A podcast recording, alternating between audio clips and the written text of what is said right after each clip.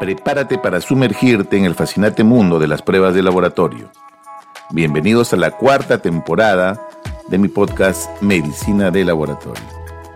Desde avances innovadores hasta desafíos cruciales, exploraremos juntos cómo las pruebas de laboratorio están transformando la medicina moderna. Conéctate, apréndete y únete a la conversación que está redefiniendo los sistemas de salud globales. Bienvenidos a Medicina de Laboratorio.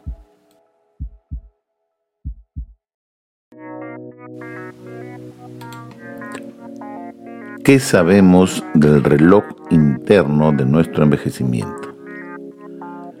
El envejecimiento produce un deterioro de la estructura y función de los tejidos en todo el organismo, lo que aumenta drásticamente el riesgo de que la mayoría de las enfermedades crónicas nos acechen.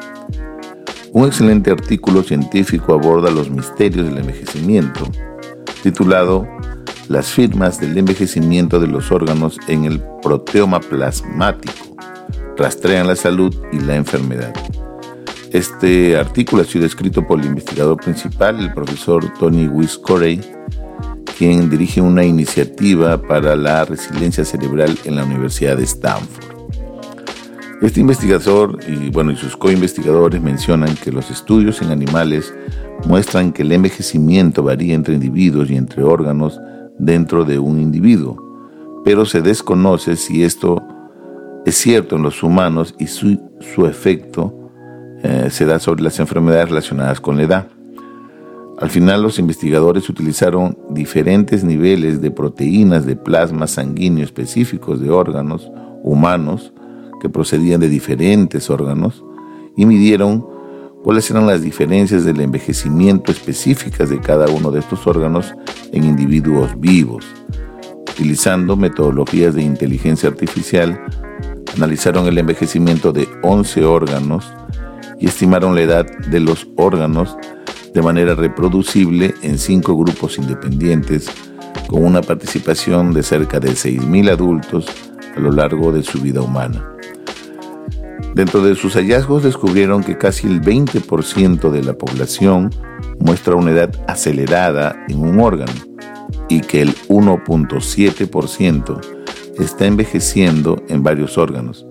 El envejecimiento acelerado de los órganos confiere entre 50% más riesgo de mortalidad y las enfermedades específicas de órganos se relacionan con un envejecimiento más rápido de estos. Descubrieron además que las personas con envejecimiento cardíaco acelerado tienen 250 mayor riesgo de hacer insuficiencia cardíaca. También el envejecimiento cerebral y vascular acelerado predice la progresión, por ejemplo, de la enfermedad de Alzheimer.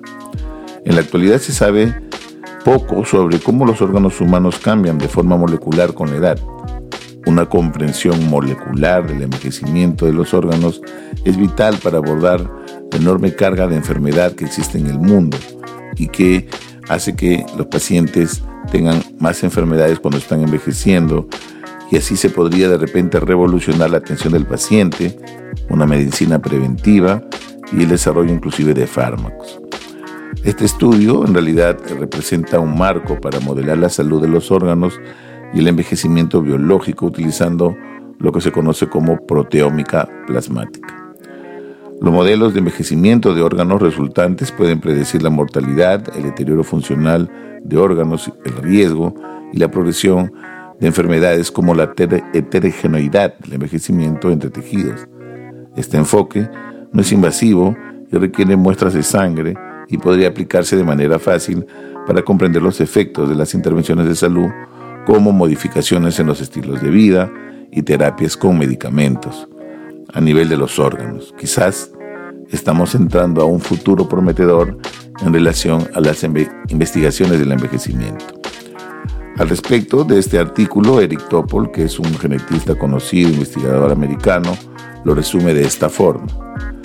Fue la primera vez que se pudo saber la edad de 11 órganos diferentes del cuerpo mediante diferentes proteínas plasmáticas. Esto permite un avance en la ciencia del envejecimiento y la capacidad de influir a nivel de órgano específico. Y el 20% de nosotros tenemos un envejecimiento avanzado y acelerado de un órgano. Esto no se había demostrado antes y ha requerido un gran esfuerzo para observar miles y miles de proteínas y determinar si eran específicas de un órgano y luego demostrar que estas proteínas estaban relacionadas con resultados, por ejemplo, de insuficiencia cardíaca, daño vascular, Alzheimer, entre otras enfermedades. Al respecto, la Organización Mundial de la Salud socializó ya que estamos en la década del envejecimiento saludable 2021-2030. Esta década ofrece la oportunidad de unir esfuerzos entre los gobiernos, sociedad civil, los organismos internacionales, profesionales, instituciones académicas, medios de comunicación y sector privado en torno a 10 años de acción concertada, catalizadora y de colaboración para mejorar las vidas de las personas mayores, de sus familias y las comunidades donde viven. La población envejece en todo el mundo con más rapidez que el pasado y esta transición demográfica afectará a casi todos los aspectos de nuestra sociedad. El mundo se ha unido en torno a esta Agenda 2030. Todos los países y partes interesadas se han comprometido a no dejar a nadie desatendido y se han propuesto garantizar que todas las personas pueden realizar su potencial con dignidad e igualdad en un entorno saludable. En el mundo hay más de mil millones de personas que tienen más de 60 años, la mayoría de ellas en países de bajos y medianos ingresos. Muchas de estas personas no tienen siquiera un acceso a los recursos básicos necesarios para tener una vida plena, plena y digna. Y digna. Muchas otras se enfrentan a numerosos obstáculos que les impiden participar plenamente de la sociedad. En conclusión, yo creo que debemos abrazar con entusiasmo esta década del envejecimiento saludable en beneficio de los más de mil millones de personas que tienen más de 60 años en nuestros países y entender que cada vez los estudios sobre el envejecimiento aportarán eh, importantes intervenciones, tanto en estilos de vida saludable como de repente en alguna oportunidad tener medicamentos que ayuden a enlentecer o revertir de repente el envejecimiento. Muchas gracias, nos vemos hasta un nuevo episodio. Así concluye otro episodio de Medicina de Laboratorio.